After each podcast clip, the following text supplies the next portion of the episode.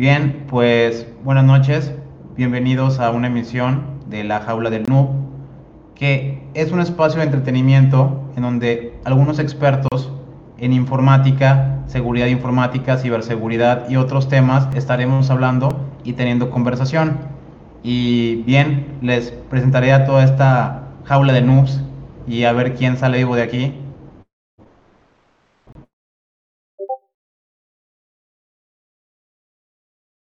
¿Qué tal? De este lado Bats, especialista en ciberseguridad, ya con unos años de experiencia.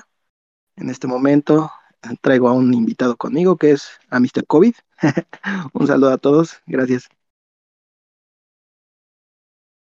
Hola gente, ¿cómo están? Buenas noches. Con ustedes, pues Mr. Root a las órdenes. Cualquier cosa ya saben que pueden contar con mi ayuda. Pues bueno, yo también ya cuento con algún tiempito de experiencia en el campo de lo que es la seguridad informática. Eh, me desempeño también en lo que es en la parte de redes, telecomunicaciones, entonces se le mueve un poquito el tema ya de la, de la informática como tal. Eh, bueno, un poquito apasionado a lo que es eh, el hacking como tal, tratando y procurando de irse a la parte ética entonces, cualquier cosa, vamos, vamos para adelante. Hola gente, ¿qué tal? Este, soy de Booksec y cuento con varias este, certificaciones, entre ellas hacking ético, ciberseguridad y OSINT.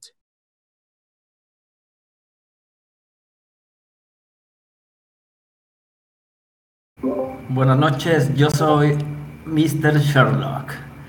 Y pues ya cuento con algunos años de experiencia en la parte de tecnología y ya dedicado de lleno o profesionalizándome en el pen test, que es lo que más me interesa, lo que más me gusta de esto, un aproximado de dos años. Y seguimos. Buenas noches. Soy desarrollador de software y me enfoco más al pen testing web. Tengo como experiencia como cuatro años en este ámbito y aquí estamos. Saludos cordiales a todos.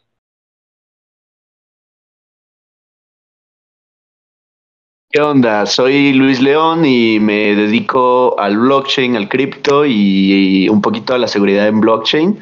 Algunos ya, ya habrán este, chateado conmigo, otros ya habrán entrado a alguna charlilla, algún video conmigo, este, o algún live. Y pues nada, aquí estamos y es un gusto estar con todos ustedes ahorita. Bien, muchas gracias a todos los participantes. Eh, pues bien, eh, más que nada que encontrarán en ese espacio, estaremos hablando de distintas noticias, estaremos explicando algunas situaciones que tienen que ver con la vida cotidiana, como la seguridad informática y estos temas de la tecnología cada vez eh, de manera eh, vamos a llamarle implícita, pues tenemos que tener la seguridad o si no terminamos pues siendo un noob, ¿no? ¿Y qué le pasa a un noob? Pues no puede hacer nada.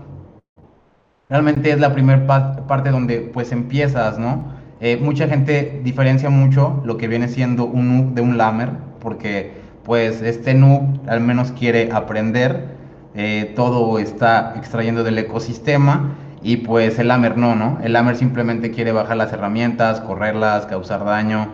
Eh, pues cómo funciona ya hoy en día todo este mundo del hacking. ¿Qué opinan ustedes? Y pues yo pienso que todos eh, comenzamos desde ahí, ¿no? Todos fuimos nuevo en algún momento, pero como siempre he dicho a todas las personas con las cuales yo converso, eh, cada quien hace la diferencia. El que pone un poquito más de lo que puede dar deja de ser un noob, pues y pasa ya a formar parte de la comunidad como tal, a la cual somos apasionados y disfrutamos de lo que hacemos. No sé qué piensan el resto sobre esto. Yo la verdad me considero todavía un noob en muchísimos de los temas que, que, en los que ustedes se desenvuelven un poquito mejor. Este, inclusive en blockchain también me sigo considerando noob. Hay cosas que no sé. Entonces, este, eso, eso de ser noob es algo que se lleva Casi siempre, porque siempre hay algo nuevo que aprender, siempre hay algo en lo que se es neófito. Yo igual me sigo considerando noob porque sigo aprendiendo.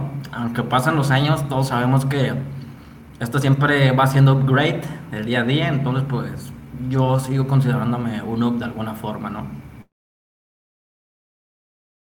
Yo este, me sigo considerando un noob aún, porque pues en este mundo de hacking ético, ciberseguridad, cómputo forense, este, nunca, en verdad, nunca se deja de aprender, ya que pues siempre están saliendo cosas nuevas y demás. Yo pienso que el título, perdón, yo pienso que el título ya te lo van otorgando, te lo vas ganando poco a poco, ¿no? O sea, independientemente de lo que te consideres a ti. Es, es un poco complicado ser como especialista en todo, ¿no? Hay muchas ramas justamente en la cuestión de ciberseguridad, eh, otras, otras subramas, ¿no? O y todo esto, y como para ser un especialista en todo, pues va a ser algo muy complicado. Te va, te va a faltar vida porque pues a cada paso que das, pues se va adelantando todo esto otros días, entonces jamás, jamás vas a alcanzar a, a como cubrir todo eso. Bien, pero ¿de dónde viene básicamente estos términos de lo que viene siendo el hacking? Algunas personas dirían que de hacer muebles con un hacha. La Real Academia Española ha considerado que es pirata informático, un término con el cual no todos estamos de acuerdo. Empezó en las universidades de Estados Unidos, algunos dicen que en el MIT, otros que Berkeley. ¿Ustedes qué opinan al respecto? ¿Cuáles son los inicios verdaderos del hacker? Porque bueno, cada universidad y cada espacio y incluso algunos van a decir, no, pues inició en Argentina, inició en Chile, o no, fue un peruano, fue un mexicano, pero eh, ¿cuál es el común denominador que piensan que fue el origen del hacking? Yo creo que va más allá de, incluso la, informática, ¿no? Porque fue esta persona que en su momento dijo, sabes que yo, yo no quiero estar dentro de la caja, porque ya está el parámetro, ya está, ya está todo parametrizado, ya está todo alineado, pero yo no quiero vivir en ese parámetro. Entonces esa persona que decidió salirse de la caja para hacerlo diferente o buscar una manera de hacerlo mejor o poder burlar ese, esa caja en la que le estaban metiendo, pues bueno, yo creo que de ahí, de ahí partió esto del, hacking. Pues el término está acuñado también en otros, eh, ¿cómo puedo llamarlo? En otros escenarios que no son precisamente de la informática, que el término correcto venía de lo, lo como comentaba Héctor, de lo del hacha, ¿no? Pero pues ya hacer un hack es como truquear algo, ¿no? Como tal ahorita en cualquier ámbito. Puedes hacer un hack de, eh, no sé, algún hack eléctrico, algún hack, eh, no sé, algún dispositivo no precisamente digital. Entonces, yo creo que el término está acuñado en, en, en varios escenarios que no precisamente digo son de la informática. Sí, exactamente. El, hacker, pues justamente es enfocado a una persona que va y da un poquito más allá y busca el porqué de las cosas, ¿no? No se queda simplemente en usar herramientas o en aplicar scripts para conseguir un objetivo como tal, sino él, él lo que se encarga es justamente de conocer cómo va, cómo trabajan a bajo nivel todas estas herramientas y tratar de mejorarlo y acoplarlo a lo que él, a sus finalidades. Yo recuerdo que hace algún tiempo hubo un hack que no estaba aplicado tanto a lo que es sistemas, sino estaba aplicado a lo que son llamadas telefónicas, en los cuales eh, en base a tonos se podía hacer llamadas de diferentes formas, las cuales no estaban permitidas.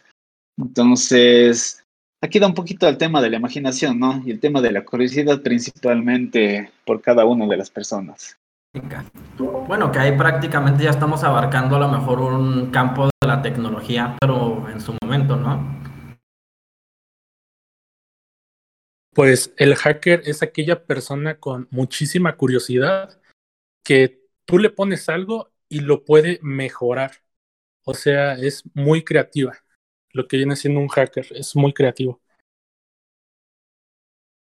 Eso del hacker me recuerda al Doctor Manhattan cuando hace, cuando se desintegra y se vuelve a rearmar, aprendiendo del reloj. Esa escena siempre me recuerda como un hack o algo.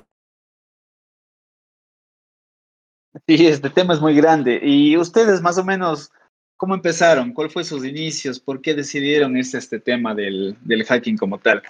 ¿Qué les inspiró o qué les llamó la atención con respecto a este tema?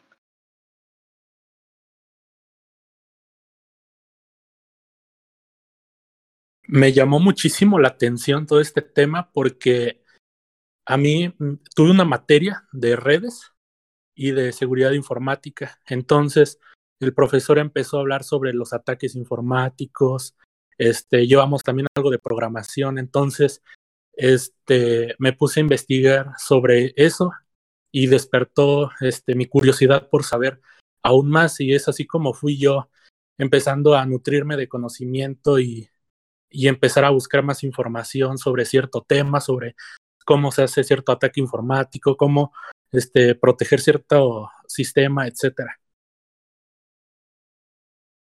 Yo por mi parte, mi curiosidad por el tema del hacking, pues empezó en, la universidad, en donde generalmente se tiene bastante, o se trata de tener bastante control a nivel de lo que es tráfico de red, de red en lo que son descargas de contenido que está permitido bloquear a los usuarios. Entonces, aprovechando que la universidad siempre cuenta con un ancho de banda un poquito medio bueno, eh, uno trata de, de, bajarse programas, ¿no? De bajarse herramientas que le puedan servir a uno como para eh, revisar y ver cómo trabajan, pero aquí el tema es que estaba todo bloqueado. Entonces la curiosidad de uno le obligó en ese momento a averiguar o a empezar a curiosar un poco sobre el tema de los proxies para tratar de evadir un poquito el tema de la, de la seguridad como tal. Sí, pues yo básicamente, en resumen, porque es demasiado larga mi historia, básicamente siempre me sentí cómodo y me fue muy fácil estarle moviendo a la computadora como tal, no estar ahí curioseando. Era una parte muy negada que tenía de mí porque pues tenía en su momento, pues cuando eres adolescente tienes como ese miedo, ¿no? Que tus amigos, ¿qué van a decir, güey, si eres nerd? Y no era nerd porque pues, siempre fui burro, la verdad, en todas las materias. Curiosamente en cosas de computación pues era donde me iba mejorcito.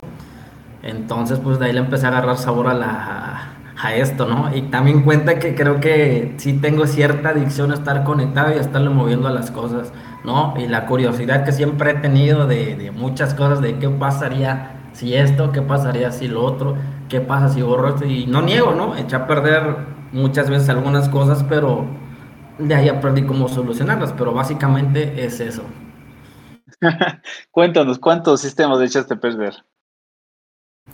La verdad es que no recuerdo, pero sí recuerdo que eché a perder algunas cosillas, ¿no? O sea, que no volvieron a funcionar más que reinstalando.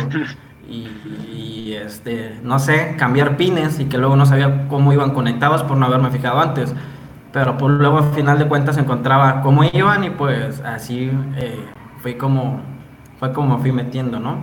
Eh, sí era uno de mis sueños algún día ser o compartir con una comunidad como la de ahorita, con, de la que soy parte. Pero pues la verdad es que de repente no te imaginas que vas a llegar a ese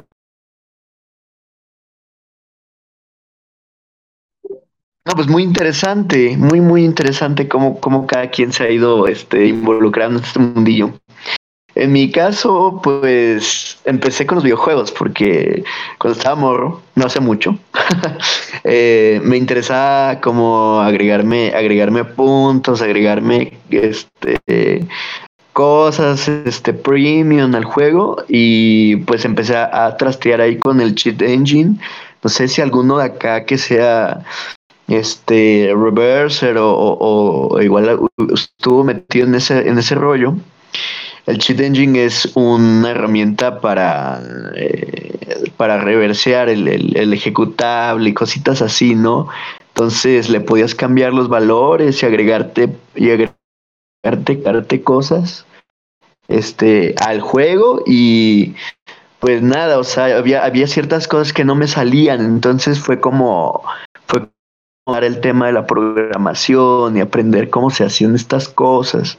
Así que al final, al final terminé decantándome por la seguridad web. En algún momento le, dejé de tener interés al, al, tema del gaming, pero y hasta la fecha, no, no, no he vuelto a, ese cotorreo, pero eh, la seguridad web fue como ya lo, lo más serio ¿no? que, que, exploré. Y cuéntenme ustedes eh, como qué tipo de qué tipo de área les interesa más y en qué y por qué. Bueno, a mí me llamó la atención porque como en el 2012 me tocó ver un grupo de hackers que se llamaba Cyberforce atacó una página de noticias y me dio mucha curiosidad saber cómo lo hicieron. O sea, defalsearon la página y pusieron como un mensaje de mayor libertad. Algún mensaje se habían puesto y fue cuando empecé a investigar y estaba viendo que salían algunos activistas que hacían ese tipo de cosas. Y opté por el pentesting web. Esa es la área que más me gustó a mí. Sí, pues quizá tenga que ver con la cercanía cuando tienes un ordenador. Creo que para mí fue el entender que la computadora era un portal hacia otras cosas. En ese momento todavía no entendía mucho de sistemas operativos, lenguajes de programación, nada. Eh, tuve una máquina de disco de 5 de 5 un cuarto, entonces tenías que meterle como 5 discos para que booteara un sistema operativo.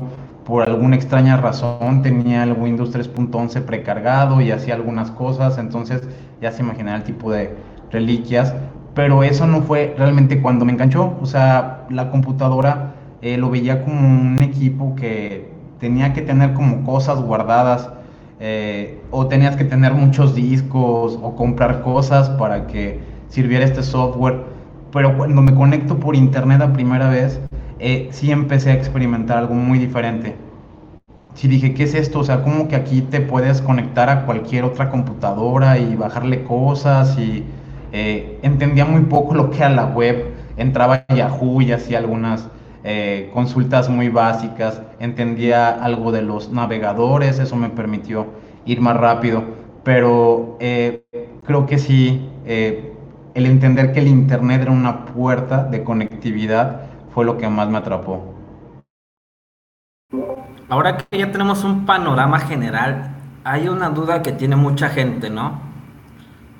Y que sabemos a lo mejor aquí todos o nos han hecho esa serie de cuestiones, ¿no? Ahorita son tres básicas y la primera es, ¿cómo reacciona la gente cuando saben que practicas o te dedicas al hacking? ¿Cuál es la, reacción de la gente en su entorno, su familia, sus amigos, este, no sé, empresas, clientes?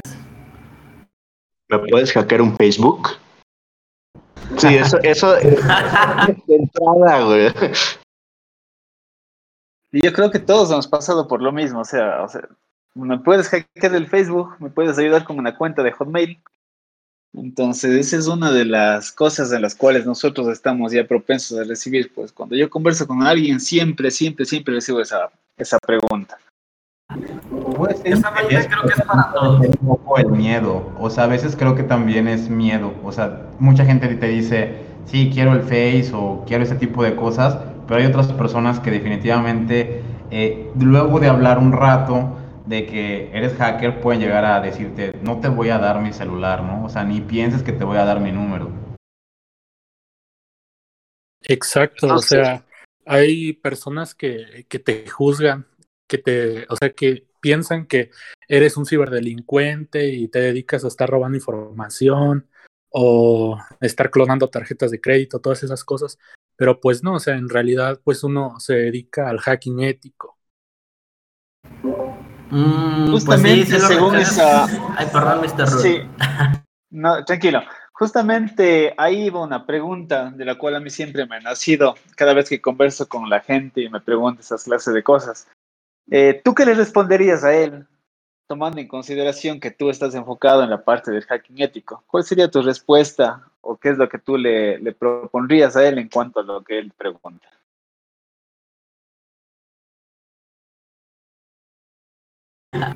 Esa pregunta es para ti, Mr. Ah, perdón. Pues yo lo que lo que hago es explicarle este, los diferentes tipos de, de sombreros que hay, ¿no? Porque existe el, el sombrero blanco, el sombrero gris, el sombrero negro, que es el ciberdelincuente. Entonces, explicarle a esa persona que existen diferencias que existen diferentes tipos de, de hackers, por así decirlo. hasta en ¿qué? las combis hay rutas.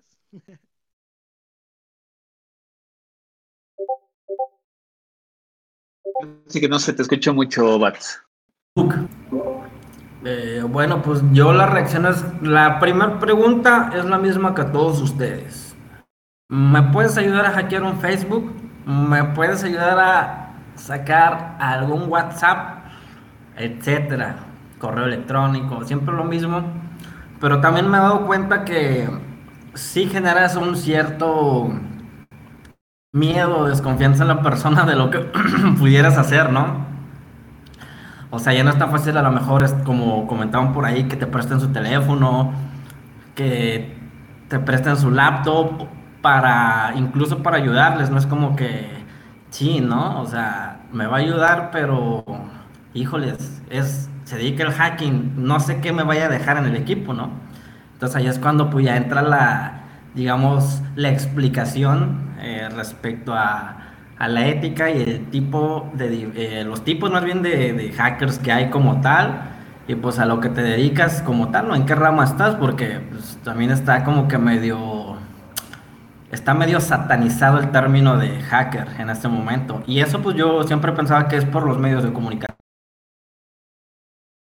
Sí, justamente eso te iba a comentar, el tema del, del término hacker como tal, pues es mal visto en todos los lugares que tú mencionas, obviamente si es que tú hablas con gente ya que está un poco más relacionada en el medio, pues sabrán entenderte, pero si es que hablas ya con gente eh, que está en el diario vivir, pues ellos lo toman de cierta manera, no te toman con tanta confianza, ¿no? Como saben decir en algunos casos, el conocimiento es poder, pero depende cómo, cómo tú también lo utilices. Claro, pero también esa es la, bueno, estamos visualizando a lo mejor como la parte negativa, ¿no? En cierto modo. La parte positiva es que cuando hay algo más grave es cuando acuden a ti y eso también está chido, ¿no? O sea, que es como que, ah, que este güey me puede ayudar. Y esa es la parte chida, es la parte positiva que a lo mejor no está tan pública o tan vista, pero ya cuando son temas muy graves, la gente recurre primero a ti antes que a otro lado y eso también está muy chido, ¿no? Habla de que, bueno, ya entendieron el concepto y a lo mejor eso mismo se va transmitiendo a otras personas dentro del mismo círculo y se va extendiendo, ¿no? No, no todo tampoco es eh, negativo en esta. Sí, algo que cabe mucho rescatar de esta parte es que finalmente cuando hablas de ese término, por ejemplo, dices, no sé, hackeó un banco o hackeó una cuenta, estás hablando de alguien que, bueno, sí, la parte negativa que comenta de un hacker de sombrero negro que atacó, pero finalmente es una persona que pudo concretar su hecho. O sea, el hacker quizá en ese punto de vista no es como la persona que se quedó con ganas de hacer las cosas. Por eso mismo también la desconfianza, ¿no? O sea, si hackeaste para tu beneficio o hackeaste a lo mejor mediante un pentesting, en la parte ética, pues también puedes llegar a hackear con otras finalidades. Es lo que siempre va a tener eh, esa perspectiva y eso ya puede ser algo muy diferente, ¿no? Una cosa es quizá tu forma de ser personal, otra cómo puedas llegar a conducir un pentesting o un tipo de servicio profesional. O sea, quizá en esa parte no sea lo mismo.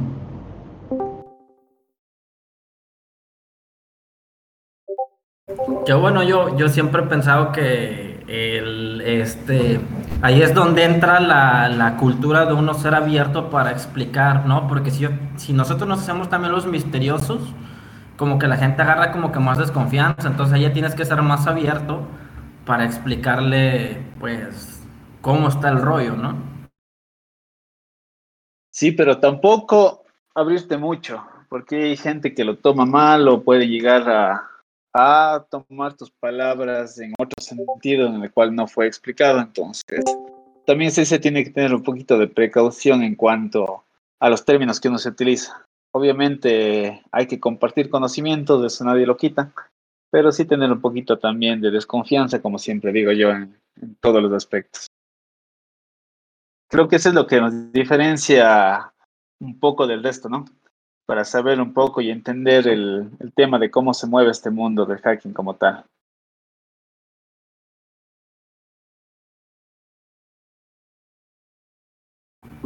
Pues sí, efectivamente, mi estimado Mr. Root. ¿Qué opina nuestro amigo y enfermizo Bats? ¿Qué tal? ¿Qué tal? Si me escuchan, espero que sí. Pero bueno. Está un poquito medio bajito, Bats. Súbele nomás un poquito de volumen. Con confianza. Yo siempre hago la referencia de, esta cuestión de, de, un experto en ciberseguridad como la de un cerrajero. Un cerrajero es un experto en abrir cualquier cerradura. El reto que le pongas, él lo va a hacer, ¿no? Él lo va a abrir, va a acabar abriendo ese candado, esa cerradura, esa puerta. Y no por eso es un criminal. Al contrario, es un experto en la materia, en lo que hace y sabe hacerlo. Y pues así como no se le debe de considerar un criminal, pues también debe de haber como esta visión, ¿no? Para, para el, eh, perdón, el, hacking.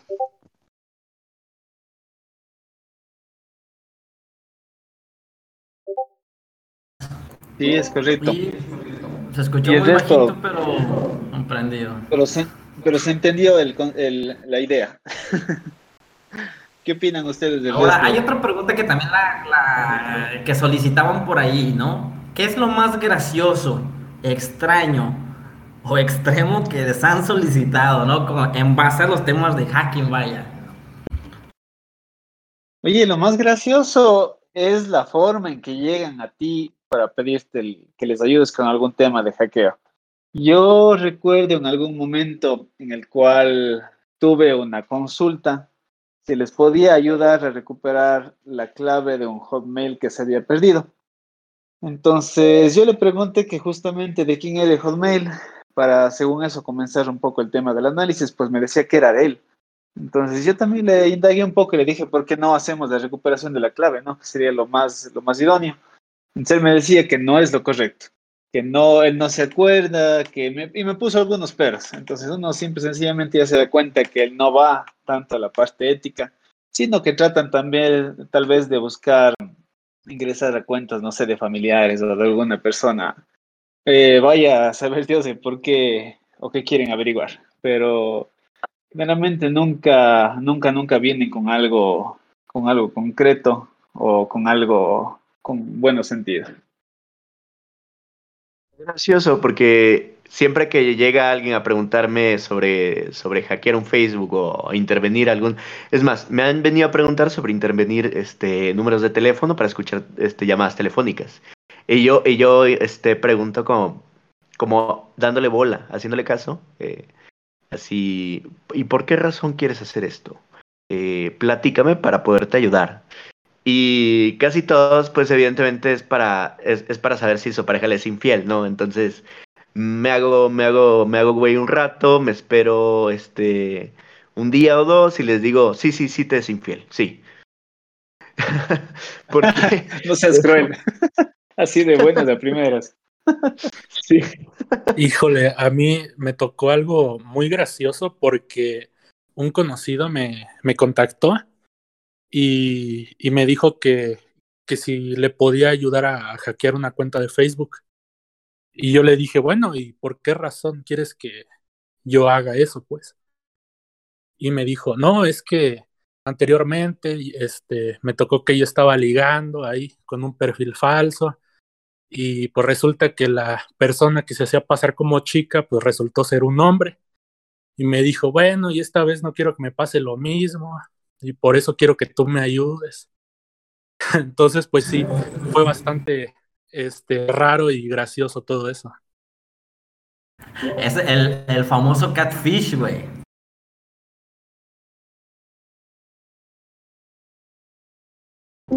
Pues a mí algo que me parece eh, un poco es que las personas a veces no saben cómo se hackea, o sea, o qué necesitas para hackear eso me parece también algo un poco impactante, así como pues quieren hackear un celular, pero a veces no tienen ni el número, ni el nombre, ni nada, así de, eh, tienen simplemente una idea, o sea, necesitas ciertos elementos para poder seguir la información.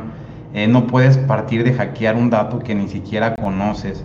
Entonces, eh, a veces piensan que no se requiere nada de intervención física, que es un poco el hecho de que sí, como lo sabemos, ataques sofisticados pueden llegar a utilizar incluso un 0D y se meten a tu computadora como si nada, O sea, no ocupan andar usando escaneo, explotación y toda la serie de pasos para accesar, pero no es así como tú lo puedes llegar a obtener en el mercado. O sea, a lo mejor te compras un keylogger y lo instalas o te bajas algunas aplicaciones y logras troyanizar o backdoorizar algo, pero no necesariamente es como click and hack o como que te metes por medio de los satélites. Creo que también eso es algo que me llega a parecer muy impresionante, que piensan que si están en algún lugar hasta sin señal, puedes llegar a prender el celular y hacer cosas con él. Oye, pero, eh, oye, pero ahí, ahí parte de lo interesante y lo gracioso es cuando dices, ok, está bien, bueno, y cuando les quieres pasar el costo y la factura, ¿cuál es la reacción? No, pues sí, evidentemente se echan para atrás, güey. Es, es, gracioso porque toda la idea, toda la idea del hacker viene por el cine gringo. Y viene por todas estas películas War Games, este, Swordfish, no, no, sé, ¿qué otra película conocen de estas? Este, de hacking. Yo, yo me he visto, pero no me acuerdo los, los, nombres. La de Huguami, yo le digo así, la de Huguami, donde todos, de donde todos se quisieron ser hackers. Ah, sí, esa también, también la he visto. Sí, o sea, es, es la cultura, pues es que es la cultura del cine la que, la que, este, influencia la, al, la perspectiva que tiene la, el colectivo de, de, de, un hacker, ¿no?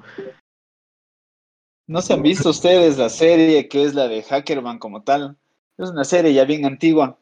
Si ustedes se ponen a analizar en estos momentos, pues sí es un poco gracioso algunas partes en las cuales se aplican cosas que no son reales, ¿no? Y yo pienso que la gente sí justamente va tomando y haciéndose esas ideas de, de que el, el, hacking es algo tan sencillo como coger y correr una herramienta. Algunas veces he tenido también consultas de, que es, de cuáles son las herramientas que yo puedo instalar en un celular para poder ejecutar y que automáticamente yo tenga acceso ya sea a una red inalámbrica o a un servidor o un determinado equipo, pues. Entonces, no, no, no, la gente todavía le falta un poquito. ¿Perdón? ¿Cómo, cómo, cómo se llama la serie, Mr. Hackerman. Eh, güey, eso de Hackerman, güey, está. Eso es, un... es una parodia, güey. Es un cliché, güey. Está, está mamoncísimo, güey. O sea, me gusta mucho, güey, lo, lo, poco que he visto, güey, pero eso es, un cliché, güey. O sea, es un, un, pedo muy gracioso. Sí, había un capítulo justamente de lo que hacía un viaje en el tiempo, date cuenta. Entonces, sí, sí, sí, no, sí se deja llevar a la gente mucho por lo que ve en la televisión, pero no saben, ¿verdad?, cómo es el tema en, realidad. Yo de las cosas graciosas, güey, o no tan gracioso, no me pareció muy gracioso, güey, me pareció medio algo extraño, güey. Eh, en un lugar donde trabajaba, no voy a mencionar nombres, eh, me pidió una persona que le hackeara el teléfono a su esposo para poderlo engañar también, o sea, así de que, que ¿qué? O sea, ¿qué pedo, no? Pues mejor déjalo ya. También la serie que está muy buena es la de Mr. Robot. O sea, esa serie sí tiene un toque de realismo, pero por ejemplo ya cuando aparece de que con la computadora puede hackear y apagar este, toda la luz de toda una ciudad, pues sí, eso sí es algo muy ficticio. Pues sí, un poquito pues, exagerado. Pero, pues teóricamente pero... se podría realizar, güey. No, no es que no, digo, por ahí debe de haber, creo que alcancé a leer algo recientemente que tenían problemas con apagones por un rollo así, de, por temas creo que de denegación. Entonces, relativamente sí es posible. Sí, sí solamente date cuenta, solamente date cuenta a nivel de lo que son las centrales eléctricas o los que, lo, lo que son los sistemas de SCADA como tal. Yo recuerdo alguna vez que hubo un ataque a alguna central, el cual tenía publicado los sistemas de SCADA a Internet. Entonces, imagínate tener el control de toda la parte eléctrica de una ciudad a tu disposición y un simple clic, pues poder hacer el apagón que tú comentas, si es posible, ¿no? Aquí ya depende mucho de la seguridad de cada una de las empresas. Y es increíble ver, en, por ejemplo, en Shodan aparecen un montón de sistemas industriales este, abiertos. Quizá no todos vulnerables o quizá no todos que sepamos que son vulnerables, pero hay muchísimos y muchísimos este, redes de, de sistemas industriales, SCADA, PLC, eh, etcétera, que se pueden accesar, y se pueden, con los que se pueden interactuar. Y, o sea, por un lado da miedo y por otro lado eh, emociona el tema, el tema de, que puedes llegar, bueno, las consecuencias que puede llegar a tener el no securizar bien tus sistemas y sobre todo sistemas industriales que pueden llegar a hacer daño físico real. Entonces, bueno, un tema que hay que, que hay que mirar con mucho cuidado y también y también tener este bastante pues bastante respeto por ello. Creo que ya llegaste a un punto importante, ¿no? Que es esta cuestión de, de las consecuencias reales de actos de, de lo que es este hacking, ¿no? Hemos visto como muchas cuestiones en, en las partes, por ejemplo, los, los este, ataques de ransomware, ¿no? Como, como han, han tenido afectaciones en los sistemas de agua de, Estados Unidos, ahora en esta cuestión de, de las tomas de, de, este, de combustible, o sea, y, pues es una, un poquito de, de todo lo mucho que, que podría llegar a, a, suceder, ¿no? o, todo el impacto que podría llegar a generarse un ataque informático. Es que llega un punto en el que sí te toca la informática, o sea, en cualquier punto. Tú tienes un punto de venta, lo utilizas para vender y ahí está toda la información de los registros. Te lo encriptan, pues ya perdiste las ventas. O en el peor de los casos, vamos a verlo así, pues ya el corte de hoy hay que hacerlo manual, entonces ya invertiste 30 minutos extras en esa tarea. A mí me ha tocado ver sí desastres de, de ransomware. Ya ni siquiera les llamo ataques porque es un milagro que a veces las empresas se mantengan en pie luego de que lo reciben. Eh, y bueno, ya no hablemos del dinero que a veces tienes que desembolsar para tratar de estar al día en contratar desde mano de obra, capturistas, todo para volver a estar. Eh, a veces las herramientas, como no se han puesto en sitio a tiempo, pues también todo tiene que ser reactivo en este punto.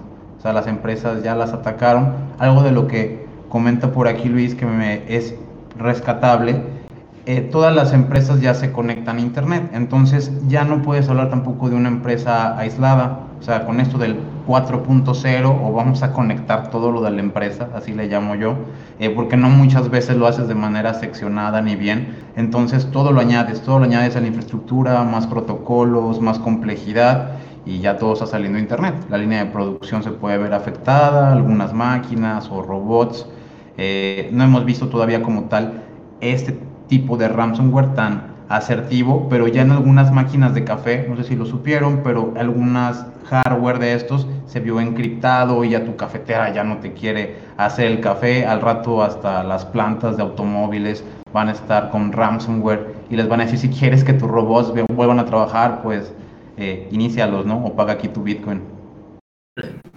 Mire, Héctor, lo bueno es que algunos somos pobres y todavía tenemos refres que hacen un chingo de escarcha, entonces pues ya está, más adelante nos preocuparemos. Como el famoso ataque de ransomware a Pemex, que en los hospitales ni siquiera tenían este sistema para poder agendar las citas de los pacientes. Y como eso ha habido otros, güey. Lo que digo, mi desagrado hacia ese tipo de acciones, güey. Pues a lo mejor más bien es como el enfoque, ¿no? Hacia dónde están, güey. O sea, pues, no mames, es sector salud, güey. Deja que la gente se sane. ¿Qué pinche culpa tiene la gente que está enferma? Ese sería a lo mejor mi. Como lo que más, más a orillar más hacia el lado bueno, ¿no? O sea, hay gente que, pues, no sé, güey, pues están en fase terminal y a lo mejor dependen en ese momento de algo, güey. Entonces es donde donde me ahorillo o me ligo más al lado ético o bueno.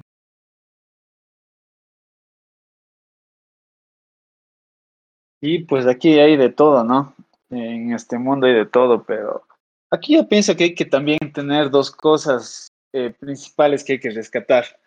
Lo primero de ellos, pues, es el tema de las empresas, que las empresas o los clientes son, son muy necios ellos buscan ahorrarse un poco de centavos a fin de, de precautelar pues su dinero, ¿no? Pero no toman en cuenta un poco el tema de la seguridad como tal. Y se dan cuenta cuando ya son víctimas de un ataque. Ahí sí, pues no tienen ningún reparo en coger y gastar todo el dinero, pero una vez que ya vieron Otro tema también que hay que tomar en consideración y que las empresas pues no toman mucho en cuenta es el es de la educación hacia sus empleados, porque ustedes saben que cualquier ataque que esté enfocado hacia el usuario final o al eslabón más débil de la cadena, como se lo llama, pues es un ataque efectivo. Entonces, aquí la gente y las empresas pues no son muy, no, se enfocan mucho en esos temas como tal. Por eso es que los ataques hoy en día siguen siendo tan factibles. Las empresas siempre son y serán como que de ese rubro, ¿no, güey? Exactamente como lo dices, y yo creo que eso es a nivel Latinoamérica, güey. Y no, güey, tal vez más allá, güey. Ahora, en base a esto, ¿ustedes qué recomendaciones le darían a la gente para a lo mejor minimizar este tipo de ataques o situaciones? Bueno, yo la verdad. Y yo de mi parte. Sigue, sigue Luis, dale nomás. Sí, yo, yo la verdad este, recomendaría tener mucho cuidado con todo lo que te bajas. Para empezar, ¿no? O sea, preferir el open source al, al, al, al software privado es una decisión un poco más personal, pero definitivamente sí tener mucho cuidado con todo lo que te bajas, a dónde entras, a dónde navegas, etcétera, etcétera. Eso del lado, de, eso, eso del lado del cliente y del lado de las empresas también eh, ser un poco escéptico acerca de lo que realmente lo que realmente es y lo que te intentan vender. El marketing es agresivo, el marketing a veces hasta llega a ser mentiroso. Y lo que esperas de una empresa no siempre es lo que realmente es, ¿no? No siempre em, trabajan en pro de la seguridad o trabajan en pro eh, eh, de beneficiar al cliente, sino trabajan en pro de vender y una vez o sea, no todas las empresas, por supuesto, no puedo generalizar, pero en muchos de los casos y en muchas empresas latinoamericanas es más importante vender realmente que, que, ofrecer un producto 100% terminado y auditado, por supuesto. Que ahorrarse unos centavos para la auditoría, eh, va, me los ahorro. Espera, que eso no importa, no, no me importa la seguridad. Quiero sacar otro feature, quiero sacar otra característica, quiero vender más. No, no importa que, no, no me importa que realmente se caiga el sistema este, tres veces a la semana porque nos están hackeando y hackee. No, espera, vamos a sacar otra, otro feature porque podemos vender más. Podemos capturar. ¿Cuál sería tu recomendación para ese tipo de casos? Perdona, se te, se te cortó al final. Mi recomendación para ese tipo de casos, pues la verdad es que ser más críticos de, hacia, hacia las empresas o como consumidores, hacia las empresas. Ser un poco más de contacto soporte y los, los, chingo y les doy lata y los presiono para que de verdad hagan algo. Porque si el grueso de del, del, del, cliente o si el grueso del público no presiona, no da, no, no obliga al vendedor o a la empresa o al proveedor a, a, a mejorar su seguridad, a mejorar su efectividad, pues, mm, pues quién sabe a dónde vayamos a llegar, ¿cierto? Porque quizás algunos dirán o me contradicirán, el cliente no siempre tiene la razón, pero definitivamente, sí, dime, dime. No. Ajá, o sea, el cliente no siempre tiene la razón, pero definitivamente decide el rumbo que debe de llevar el, el producto. Ok, entendido. Yo que les puedo recomendar que pues no bajen Windows 11 en primera, desinstalen ese virus de su computadora, empiecen por entender un poco cómo funciona el sistema operativo, que es como la base, el motor que tienen y que soporta toda la infraestructura. Eh, si no entendemos las bases, cómo funciona el software, el hardware, eh, creo que es difícil pasar a otro punto. Y desde un punto de vista muy reactivo es pues tengan cuidado de lo que se bajen, o sea, estar en internet, cualquier persona puede subir un archivo, así como tú subes tus fotos o creas tus redes sociales o haces lo que se te da la gana en internet, pues las personas malintencionadas también suben y hacen lo que quieran. Eh, mucha de la información se dice que más o menos eh, vamos a ponerle un número básico, pero de 3 de cada 5 ya es malware. Entonces tengan mucho en cuenta que todo lo que están abriendo o bajando muchas veces puede llegar a ser malicioso, no es algo benéfico.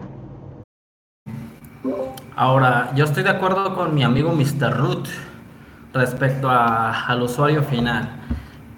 Eh, personalmente ya eh, reducido a nivel usuario, yo les recomendaría que, que se informen un poquito, eh, que tengan un poquito de sentido común. Eso es muy fácil y con eso van a evitar muchos problemas.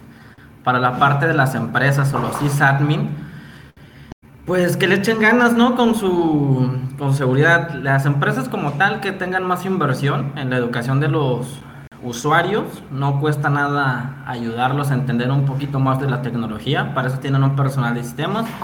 A los sysadmin, que a lo mejor tengan implementaciones y filtros relativamente buenos.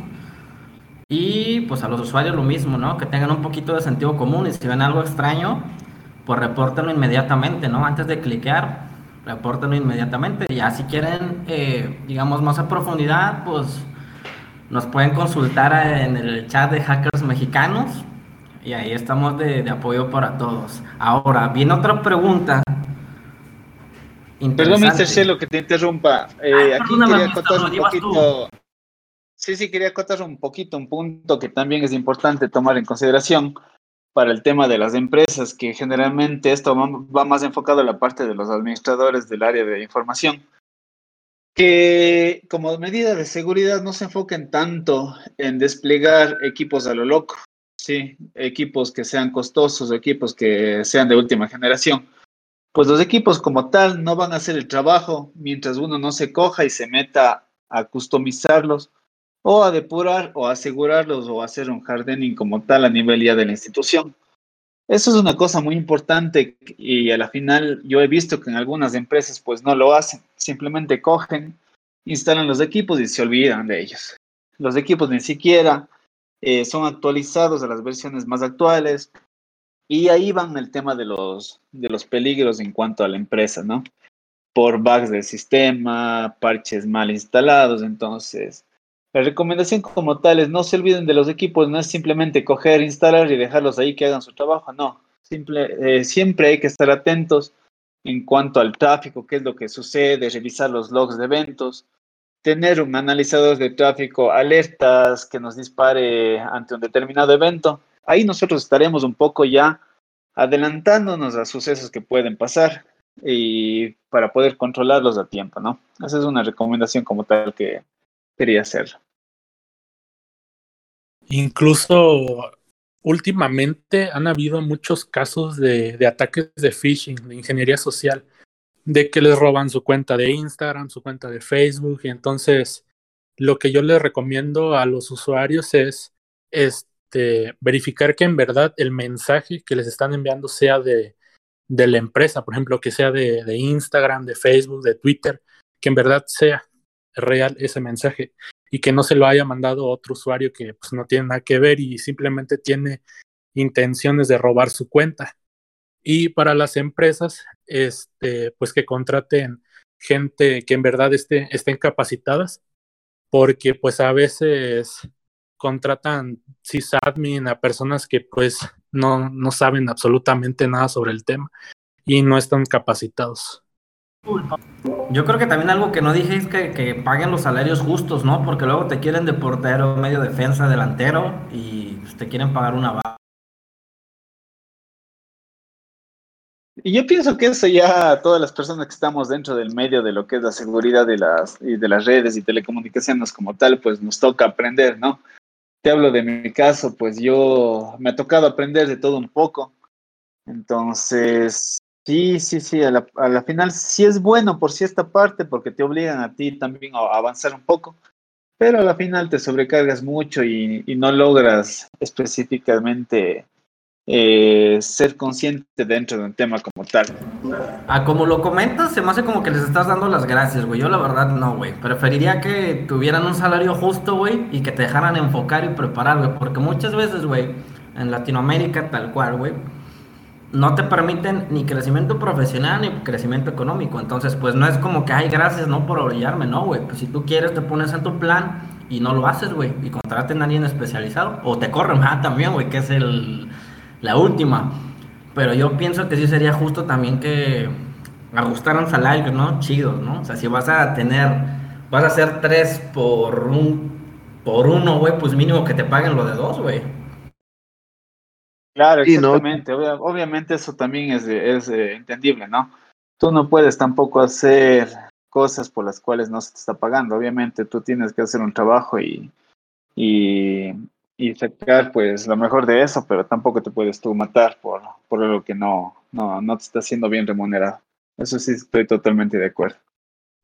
Eso, eso, eso es correcto. De hecho, eh, creo, y yo estoy a favor de la, de la especialización, y no solo una especialización, este, lo que la academia te, te ofrece, sino una super especialización.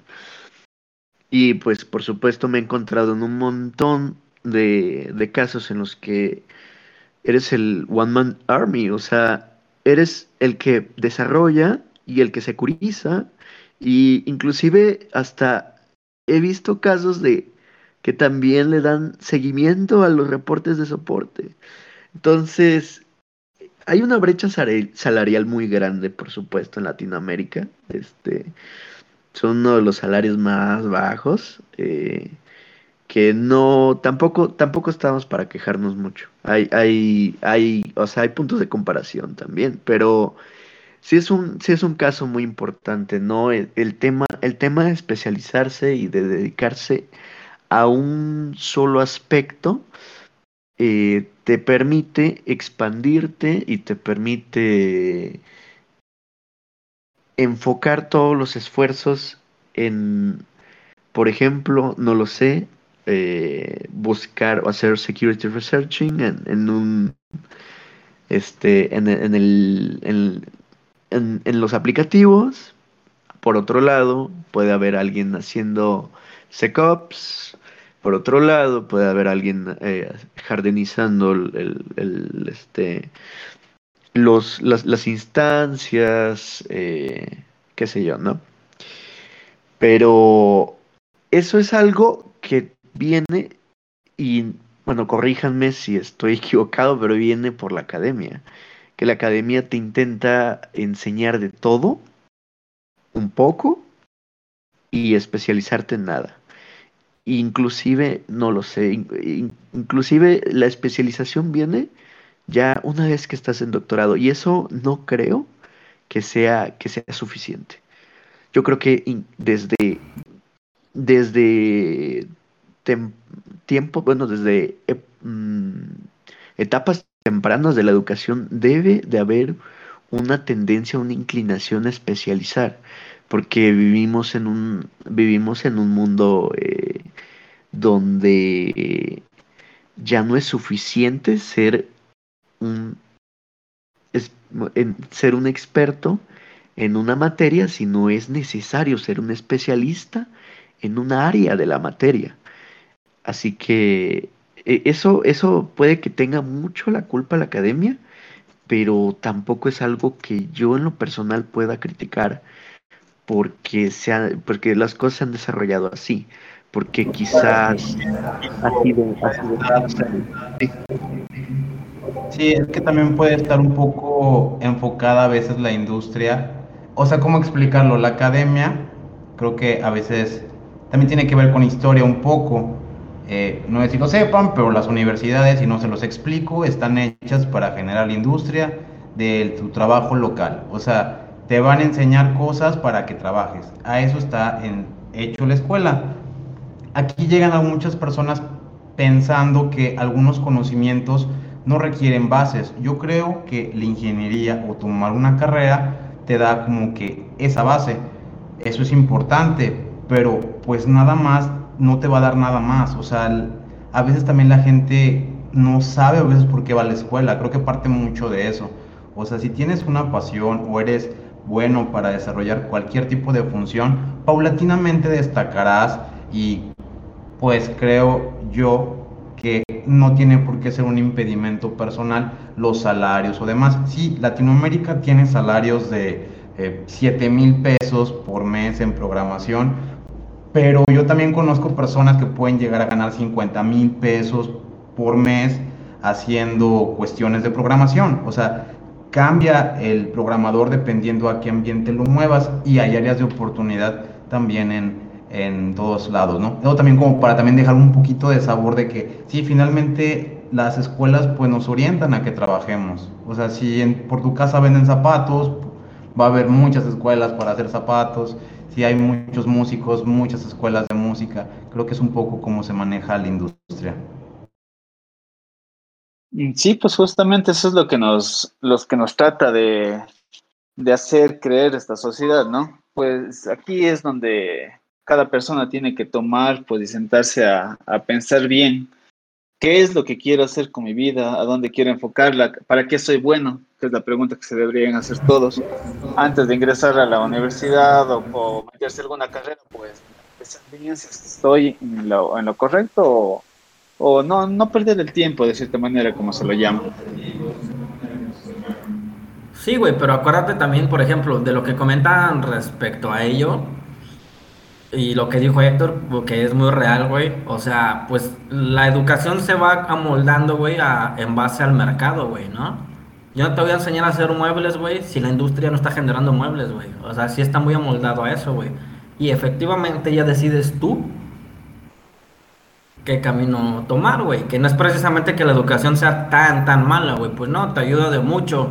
Ok, tienes la base y tú de ahí decides hacia dónde partes. Eso también estoy de acuerdo contigo, Ruth. O sea... Exacto, ese, ese, es el punto. Ese es el punto, que nos dan la base. Exacto, sí, güey, pero por ejemplo tú dices, no, es que yo salí de la universidad y pinche, pinche educación y la madre. Bueno, ok, güey, mínimo. Uh, hay otros, güey, que no tienen educación, güey, y nadie ve eso, ¿no? pero pues a lo mejor se enfocaron después en eso y pudieron darse educación, güey. Que ya es otro tema y no lo voy a tocar, güey. Pero en base a lo que estamos ahorita, güey, pues yo creo que ya decides, ¿no? Hacia dónde vas, güey. O sea, ok, ya te dieron la base, güey, luego qué vas a hacer, güey. ¿Qué es lo que está ahorita generando, ¿no? Lo que te guste, güey. Si te gusta el dinero, güey, te vas a motivar por dinero. Si te gusta cuidar a la gente, te vas a motivar por eso. Si te gusta ayudar a otros, por eso. O sea, la motivación que sea, güey, pero ahí es donde. Y exacto, güey, ¿para qué eres bueno, güey? ¿no? Zapatero sí, zapato, dicen. Perdona que te interrumpa, pero sí, y, encuentro un ejemplo muy clarito de esto, ¿no? Como por ejemplo cuando eh, comenzó el tema, eh, todos los, los, ingenieros eléctricos eh, comenzaron a interesarse por el tema de las máquinas de estado y todo esto, todo, bueno, todo este, todo este concepto que se venía desarrollando ya desde hace, mm, desde mil, 1800, 1700, en este eh, en revistas y eh, dentro de la comunidad científica, de la comunidad de, este, de matemáticos, que lo empezaron a adoptar. Y, se me hace muy curioso que, em, por supuesto, un ingeniero eléctrico se, fue, bueno, se fuera eh, interesando por el tema de, de, las máquinas de estado, de, este, de la lógica, etcétera, etcétera. Y de pronto, bueno, no sé, de, alguien se le ocurre la idea de usar tarjetas perforadas para para este, usar tarjetas perforadas. A alguien se le ocurre la idea de pronto después de, de, este, de hacer un, un, compilador, etcétera. No, entonces eh, es una, es, es, una es una mezcla de ciertas de, áreas y de, de, áreas de conocimiento lo que genera eh, la innovación. Entonces, eh, pues no sé, es un ejemplo que se me vino ahorita a la mente muy, muy... Yo creo que eso es por la necesidad de la evolución, ¿no? O sea, digo, o sea, conforme va avanzando la evolución humana, es el requerimiento, güey. Y en base a eso te tienes que adaptar, güey. Entonces yo pienso que es por esa parte, a lo mejor estoy equivocado. A mí me llama la atención un poquito que, disculpa, eh, Luis, eh, que algunas personas comentan esto de que los hackers somos como las únicas personas en las que pueden llegar a creer o salvar. Tampoco me veo así ni veo a los hackers como esta raza superior, pero entiendo este concepto de lo que la gente quiere reflejar. O sea, han visto a los anónimos, a estos grupos de hacktivistas que se meten a donde quieren, hacen cosas que a veces ni los periódicos locales pueden. O sea, sí, sí existe un cierto fanatismo al nombre vamos a llamarle también, eh, asociado también como a este heroísmo, ¿no? Así de ellos son los que pueden obtener la verdad. Eh, si me dices mentiras, pues me meto, leo tu correo, hackeo. Viene también, como dices tú, no viene de ahorita. Eh, pues Tesla podría ser considerado un hacker en la parte de ingeniería eléctrica. Cualquier persona que hace como que las cosas le funcionen diferentes o pueda llegar a obtener eh, vamos a decir, torcer las cosas a tu beneficio para que el sistema haga algo para lo cual no esté diseñado y obtengas una nueva funcionalidad, podría ser como obtener un hack o obtener este plus. Y bueno, ya estamos como filosofando mucho, pero hay una pregunta que probablemente genera como algo de, de curiosidad, ¿no? Como tal. En los casos que les han solicitado de hacer un algo como hackers, ¿qué ha sido más la concurrencia, ¿no? De, hacer ese tipo de solicitudes por parte de mujeres o parte del sexo masculino. En mi caso, en mi caso que... Dale nomás Luis, sí. Sí, en mi caso han sido ambos. O sea, la verdad me he encontrado con em, un un grueso un poquito mayor de mujeres que, que, de hombres. Pero también me han llegado casos que son legítimos y que son, que son totalmente válidos y que yo también empatizo con ellos. Como por ejemplo eh, chicas a las que les han distribuido eh, fotos íntimas o son, bueno, están, son eh, víctimas de, de acoso no solo acoso cibernético, sino ya un acoso un poquito más grave, eh, que pues uno entiende que hoy en día hay un problema muy grande y una, una, este... sí, una problemática 50, ah, sí, ha, sí, ha, sido, ha sido, ha sido 50-50. Es que eh, a lo largo del tiempo, a lo largo del tiempo a mí me han llegado eh, variedades, pero últimamente sí han sido más mujeres. Es a lo que voy, que a lo largo del tiempo sí podría decir que 50-50, pero fijándonos más en el último año o en los últimos años, creo que han sido más mujeres. Y sobre todo este tipo de casos legítimos, ¿no? Casos, casos que son un poquito más válidos. Entonces, en resumen, mujeres. Oye, yo pensaría por mi parte que es más que nada tema de curiosidad, porque tanto hombres como mujeres, pues si tú les comentas sobre el tema, te van a decir lo mismo. Sí, yo quiero que me ayudes en esto. Ayúdame a hackear este Facebook, ayúdame a hackear este Hotmail, ayúdame a ingresar a la cuenta de tal persona, X, Y, Z. Entonces, es, no sé si llamarlo curiosidad o, cómo llamarlo, pero yo pensaría que estaba por igual 50-50 entre hombres y mujeres. Pues sí, yo también que es 50-50. Y sí, últimamente pues han habido más casos que mujeres pues sí solicitan más así como de que, ah, pues este me hackearon mi cuenta de Instagram o mi cuenta de Facebook, este, puedes ayudarme a tratar de, de recuperarla etcétera. Ahora lo que sí hay que tomar en cuenta, ¿no? Es, es una cosa, como bien comentaba Luis, el propósito de para qué te lo pidan. Si es que es en el caso de hombres, pues yo sí he logrado ver o percibir que ellos buscan más por el tema del morbo como tal, o el tema de curiosidad, no, sé si tal vez el tema de desconfianza. Ahí no sé si me escuchan. Ahí me, escuchan.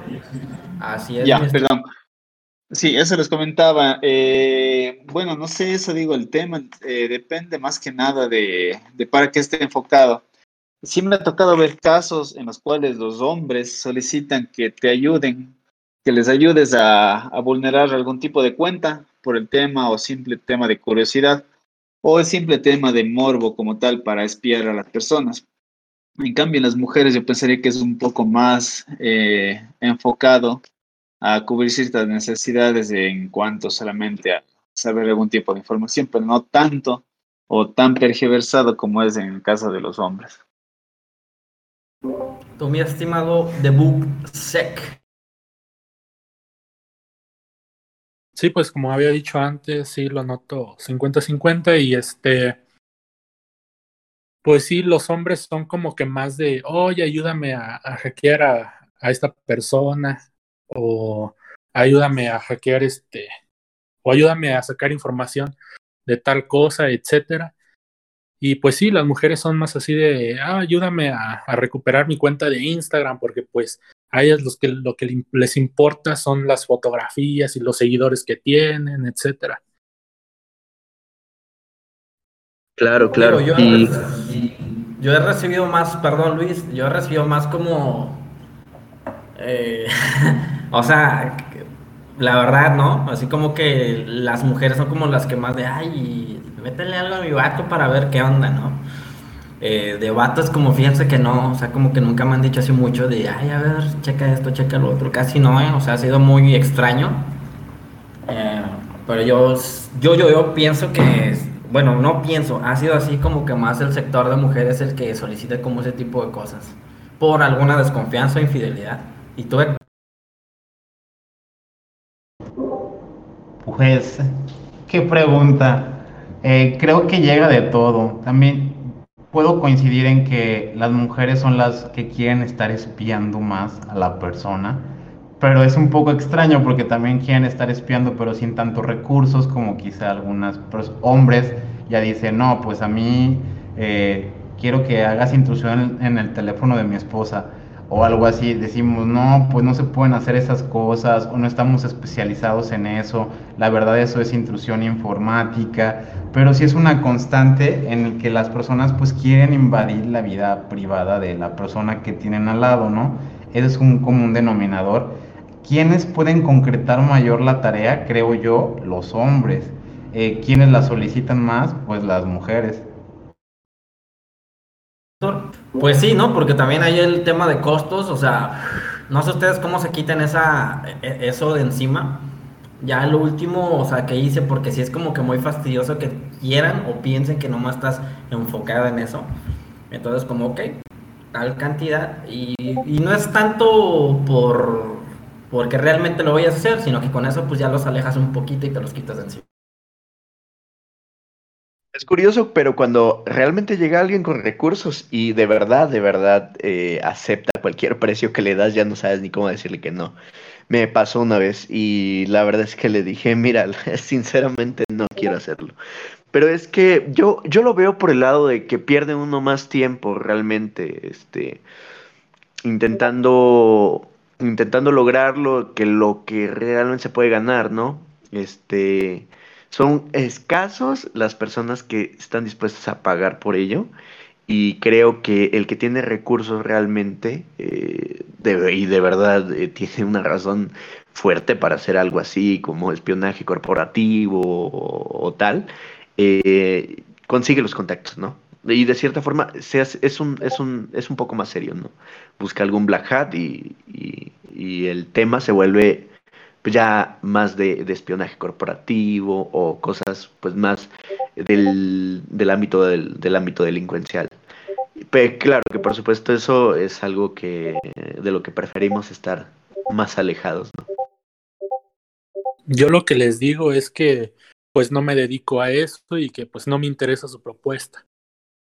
Y y pues también les digo que pues no soy este no soy un ciberdelincuente para andar haciendo eso y robando información. O sea, pues no me dedico a eso. Sí, es que eso ya es. Perdón. Eh, no, creo que ya se nos está acabando el tiempo como en la radio. Muy buenas noches, por mi parte es todo. No sé si quieren opinar. No, pues la verdad es que todos todos estos temas tan mm, son variados, se puede inclusive vi que podemos llegar a filosofar muchísimo y, ponernos muy profundos en, en, ciertos temas, sobre todo en el tema de la innovación, en el tema de, de las razones por las que por las que hacemos lo que hacemos, eh, pero pues definitivamente da para más, ¿no? Da para muchos más podcasts sí, es que justamente ese, es el, ese es el tema, ¿no? Esa es la idea justamente de tener una comunidad en la cual se pueda compartir varias ideas. Y sí, y que, sobre todo que somos una diversidad a nivel Latinoamérica, ¿no? O sea, no nada más es precisamente que lo veamos aquí como local en México, güey. O sea, eso también está chido. La diversidad y la diversidad de, de a lo mejor de especialización que tiene cada uno, eso también está muy chido. Claro, y las vivencias más que nada que las que cada uno de nosotros ha tenido, pues pienso que sí puede ayudar a aportar un granito de arena para las personas que tal vez están comenzando o tal vez necesitan una pequeña guía en cuanto a seguir avanzando en su camino como hacker, ¿no? Así es, y pues pueden enviar sus preguntas. Ahorita Héctor pues nos va a, a comentar a dónde pueden enviar sus preguntas. Si tienen algún tema de interés que les gustara que debatiéramos por este